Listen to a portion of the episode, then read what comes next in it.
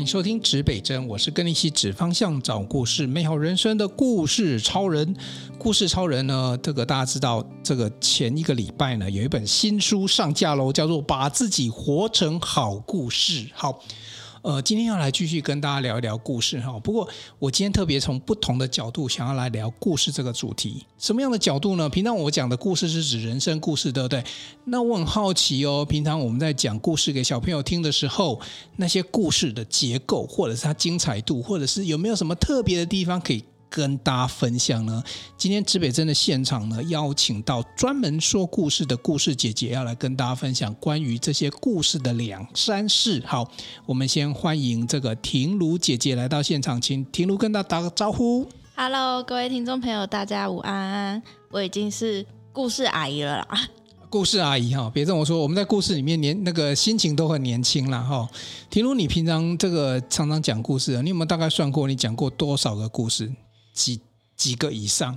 几个以上，应该有上百本绘本哦，上百本哦。哎，那你家里是不是应该有有很多绘本藏书？有很多哦，对，会忍不住一直想买。你就跟我家那个书墙是一样的哦，就是都是书哈。好，哎，为什么绘本对你来讲会有这么大吸引力啊？我觉得绘本是一个可以治愈人心的一种书籍。治愈哦？对，就是。我们是，我们现在，我觉得绘本不单只是给孩子看的，或者是讲故事给孩子，而是它可以，如果我们成人去看，其实我们成人也可以从中得到一些，不管是启发也好，或者是一些心灵的感受也好。嗯，对，我觉得绘本它除了给小朋友，它其实大人也很适合看。嗯，OK 哈，所以其实绘本会有一些启发。会。好，那所以。婷如可不可以分享一下，举例一下你自己受过绘本绘本什么样的启发？绘本的启发哦，呃，我举一本书叫做《云上的阿里》。云上的阿里，对，云上，它是讲什么样的故事？他是在讲一个，呃，一只小羊，它过世之后，就是它不小心上天堂了，嗯，啊，它很想要回到它的妈妈的身边，嗯，那它就用它自己身上的毛织了一个线。想要回到地上看到他的母亲，嗯、那因为当时我我自己的心境是因为我的奶奶刚过世，阿婆刚过世，对，我的阿婆刚过世，所以我看到这本书的时候，我就一直哭，然后就开始用自己的头发编成，哎、欸，没有，但是就是看完这本书之后，他的就是他想要表达的是说，就算今天人已经不在了。可是他的心还会跟我们一起在，嗯，就是会有一种被治愈的感觉。OK OK，哎，原来绘本有这么多功能。我讲实在，我们小时候比较少人念绘本，那我们长大之后呢，应该是我老婆念绘本给小孩听啦。这一块我还真的比较没有那么多感受。但是我知道，我看书之后，只要能够引起共鸣的，甚至有些书真的是那个都让人就是泪水无法停止，是真的会有的。会有这些书。对嘛哈，出这大人的书或小孩的书哈。对。那你看过这么多的书，你能不能举例一下哦？什么样对对小朋友来讲，怎么样才算是精彩的故事？其实我觉得一本绘本啊，它没有好跟不好，它只有适不适合。嗯哼。嗯，我举一个就是我之前的经验，嗯，就我以前其实大部分都是讲国小一到三年级的孩子的故事，嗯，所以我准备的绘本大概就是这个年龄层的，嗯，那我就觉得那时候就觉得自己很厉害，很会讲故事了，所以我自己就接了一场私下的活动，去关西帮，就是也是要讲故事，结果一去到的时候吓了一跳，因为所有的孩子都是学龄前的孩子。就是比你原本原本是一到三嘛，对，所以你要讲的又更小的，对不对？对 Okay 那那时候我准备的那些绘本就不会适合这些孩子。结果那一次发生什么状况？就蛮惨的。怎么样蛮惨？最后就是那些孩子其实就是会有点没办法，如我预期的，可能因为像已经在不受控，对，不受控，对，就是会不受控，所以就会蛮。蛮失落的，就会觉得说啊，我这次想要带给他们东西，他们可能都没有办法去吸收，或者说没有办法了解。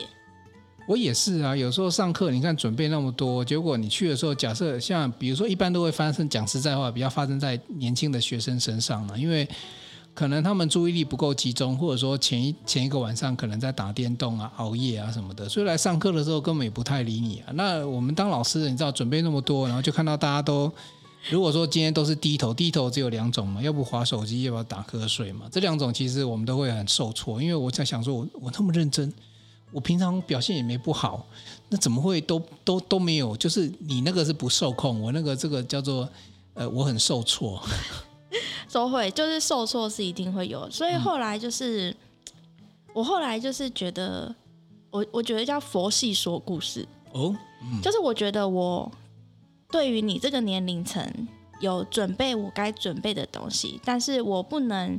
我的心情就是不能让自己觉得说，哦，我一定要给你什么。嗯哼，能不能，你能不能学到这个东西，是你就是愿不愿意去学，而不是我一定要给你，因为这样子我们自己心情上也会很受伤。嗯，对，像一个班呃二三十个小朋友，你说故事，他们真的都很认真在听吗？其实也不一定。嗯，对。所以我们就是做最充分的准备，但是不要让自己的心情太受影响。哦，这个是一定的啦，就是说，其实我们没有办法满足所有的人。对，简单来讲，就是说，不管你的素材准备的再精彩，我刚才也问问婷如嘛，说什么样才是精彩的故事嘛？我等下再请你举一个例子啊，什么样你觉得很棒？你先简单举一个，就就就是除了那个绵羊你有共鸣的之外，我们来看看。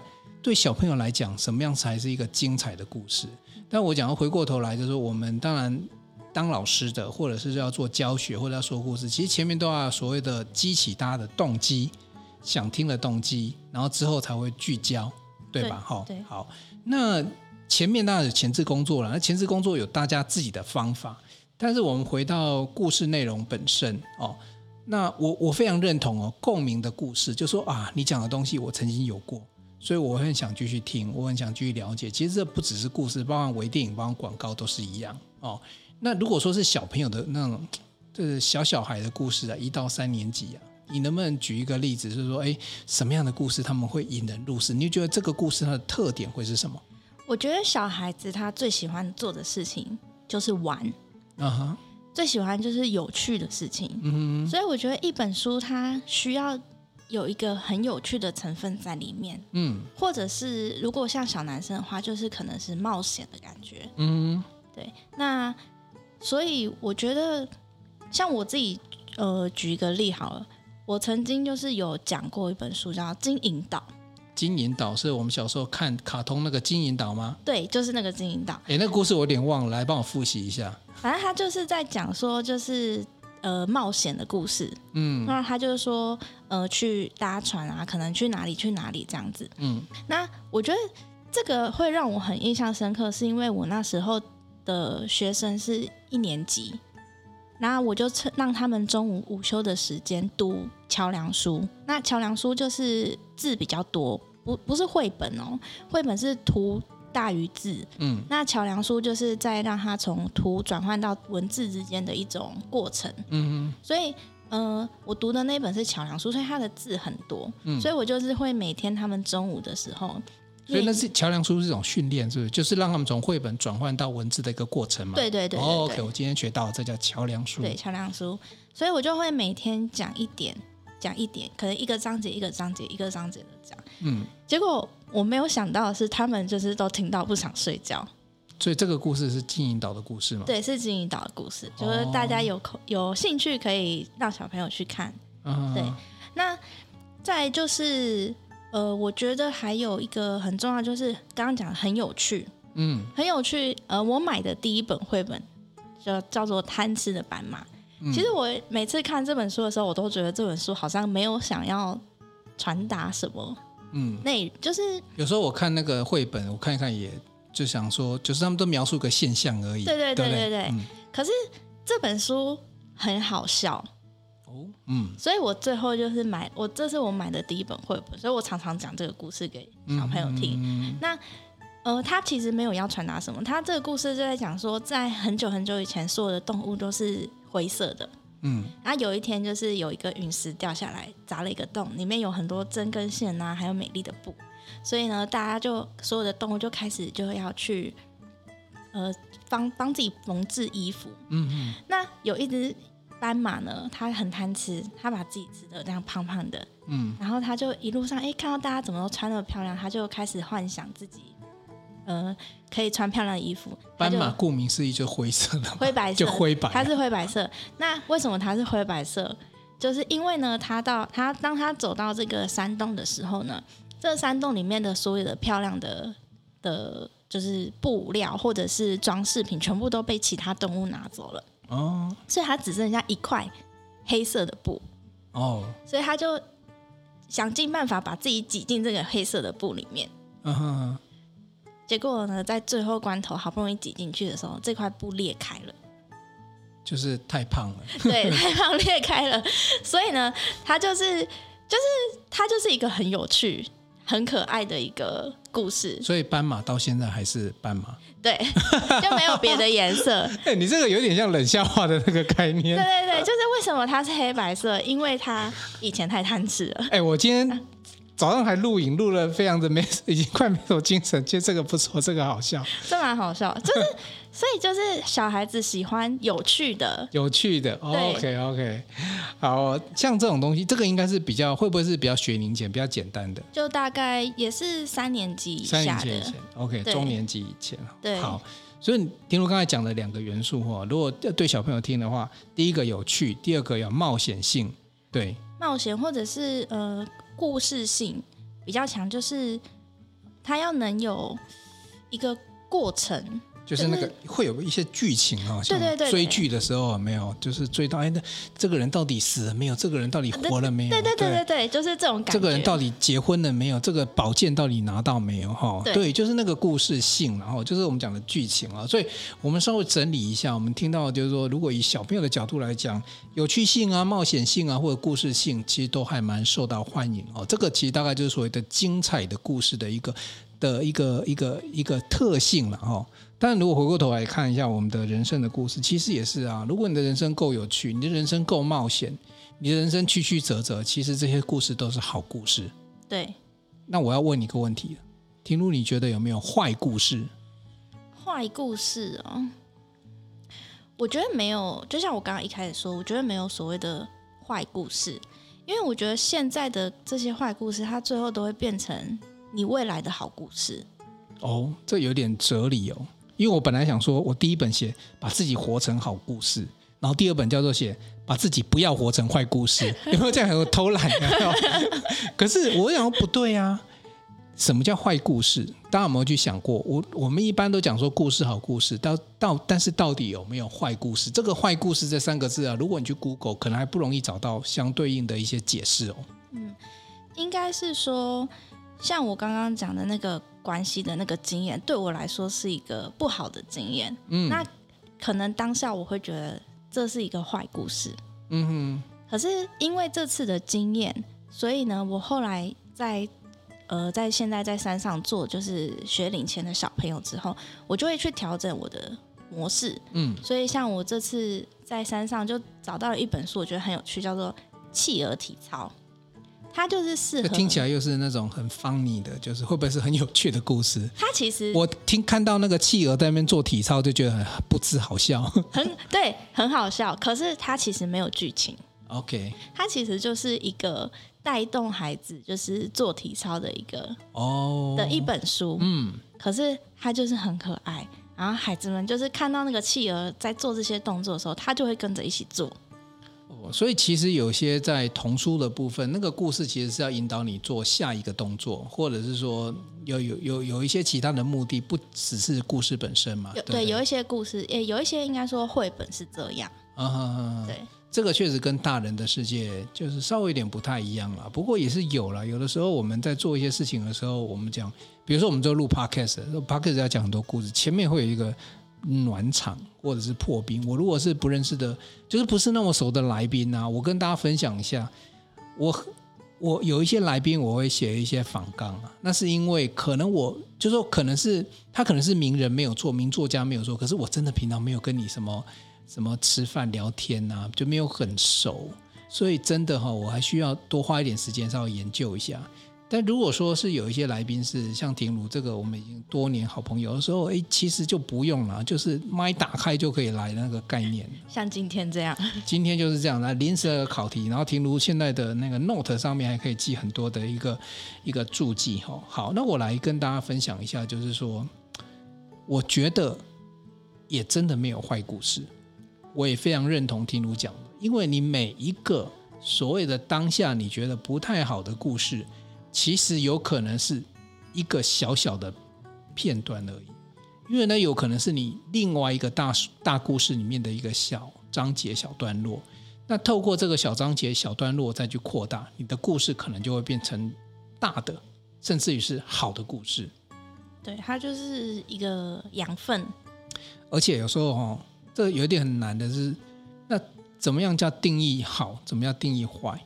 结果即使我书中写了这么多、哦。讲的那些结构啊，然后告诉你怎么样去拆解过去啊，然后怎么样看待未来啊，其实呃都不见得可以很绝对的去定义啊，你的这样子的人生这个故事就够好哦，或者是不够好哦，这个很难定义，因为有一个很主观的见解在这边嘛。就像说婷如讲故事，假设他的故事讲给一到三年级听，可能就很棒，可是学龄前的他们可能就听阿龙博。对，就是这样，对不对？有的时候，我们人生活着，我现在可能我现在做的事情，我讲实在话，我现在做的事情没有人看得懂了。你也知道，我经常在做一些奇奇奇怪怪的事情嘛，什么办演讲，帮人家办演讲啊，这个做什么好好玩卡啊，然后呃各种的活动啊推广啊，其实都跟我人生原本的设计主轴可能没有直接关系，甚至于比如说跟我原本的想好的脚本，什么工程师啊，这个完全也都。像我现在做 podcast 的，那你说跟我的这个导演生涯，好像不是那么直接关联，对呀、啊。可是这个是一个很主观的看法了，就说你有时候你把那个时间拉出来，我在第三幕教大家说，诶，以时间轴来看的时候，你要学会跳跃，你不要一直执着在当下。你你如果跳出来看的时候，你这时候做的一些事情，可能对未来是有帮助的，或者其实你就是在故事里面在做铺陈。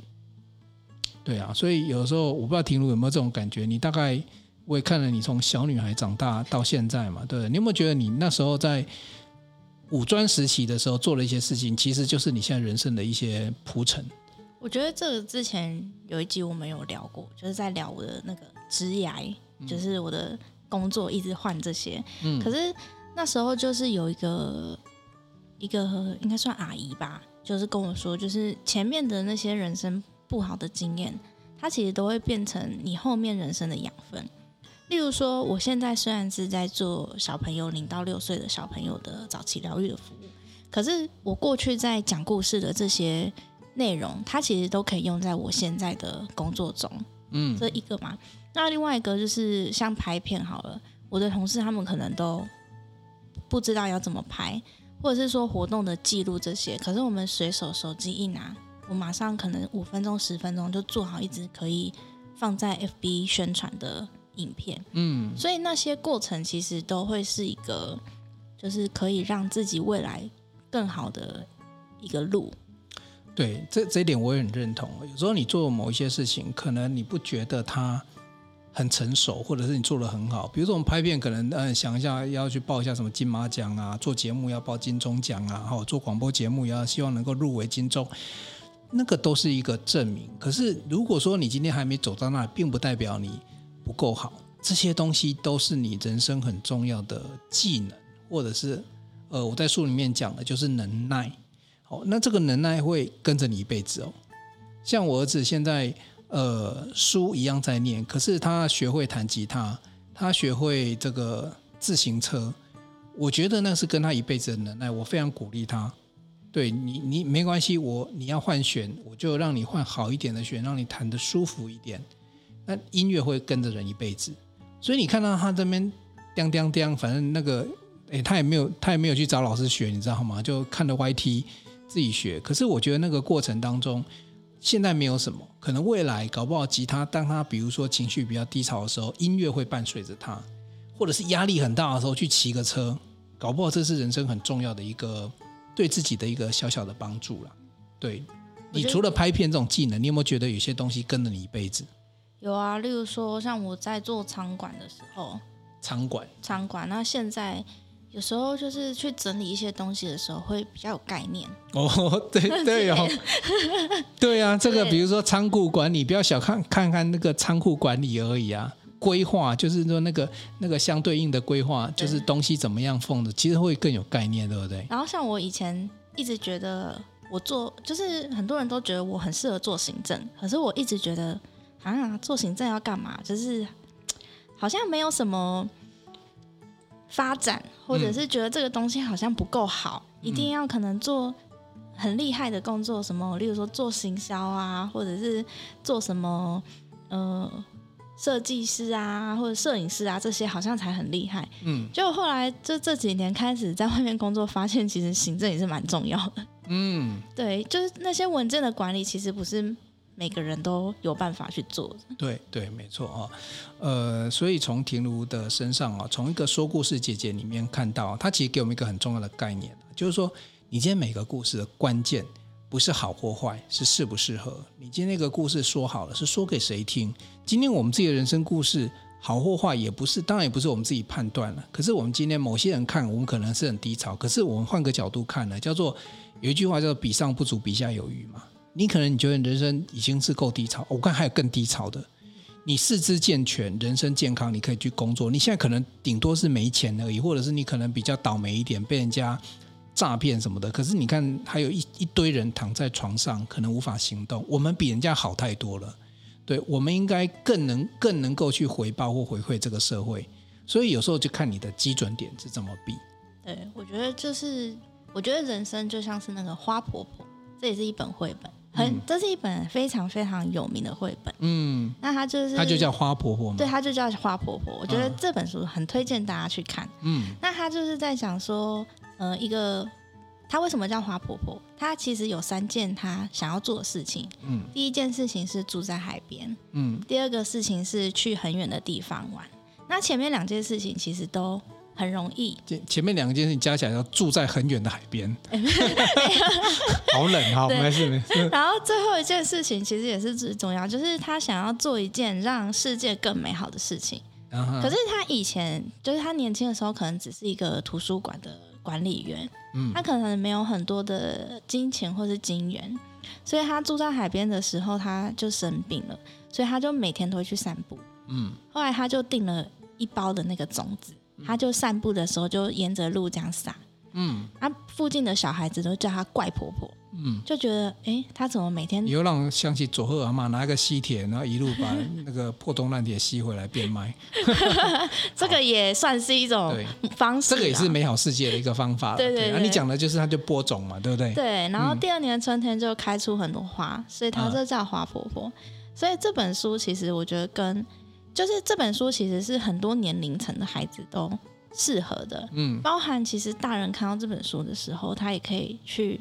回想说，哎、欸，自己的人生，你看花婆婆一开始她只是一个在图书馆工作的人，嗯，后来她老了生病了，她可能什么事都没办法做，嗯，可是她为了想要做到这个第三件事情，她还是去想了一个办法，用一个最简单，她每天都可以做的事情，嗯哼哼，慢慢就是去改变这边的环境，嗯，当然一开始可能会让附近的邻居或者是别人觉得。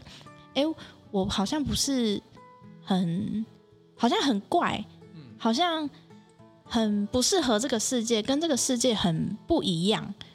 但是没有关系，就是当那个结果出来的时候，它就会很好。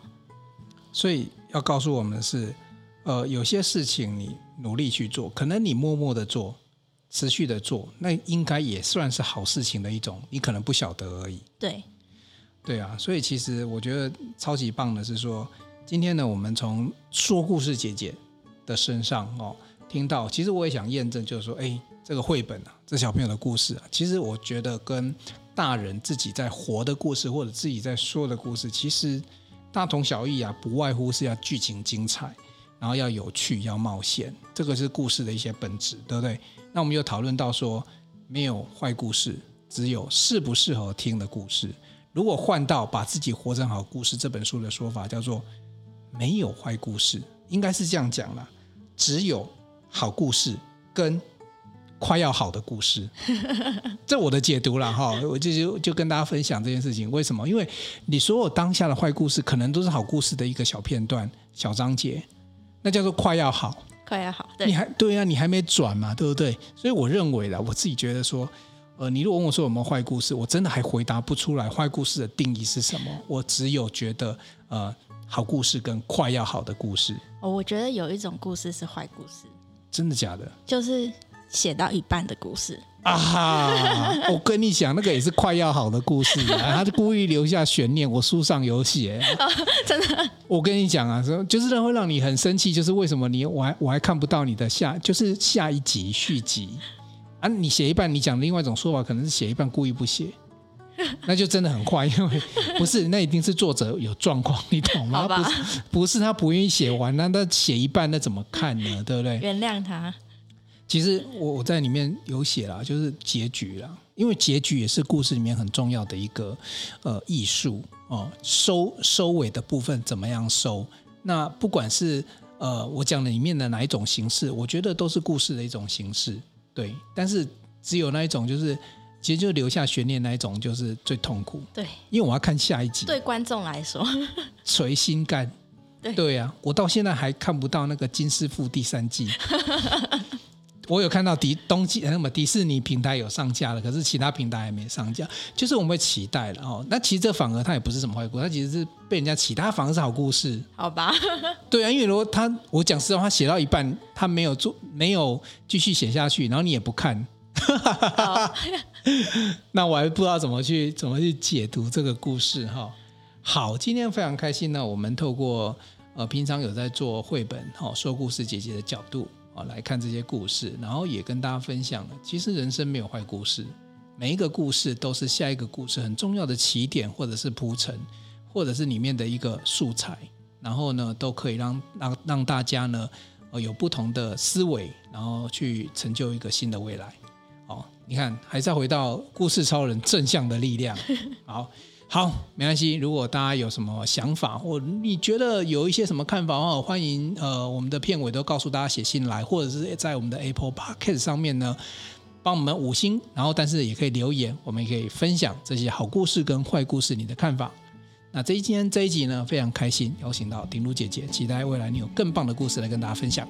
这一集我们就做到这里喽，我们下一集见喽，拜拜，拜拜。东南西北指方向，找故事真人生，指北针与你美好，你我的人生，我们下一集见，拜。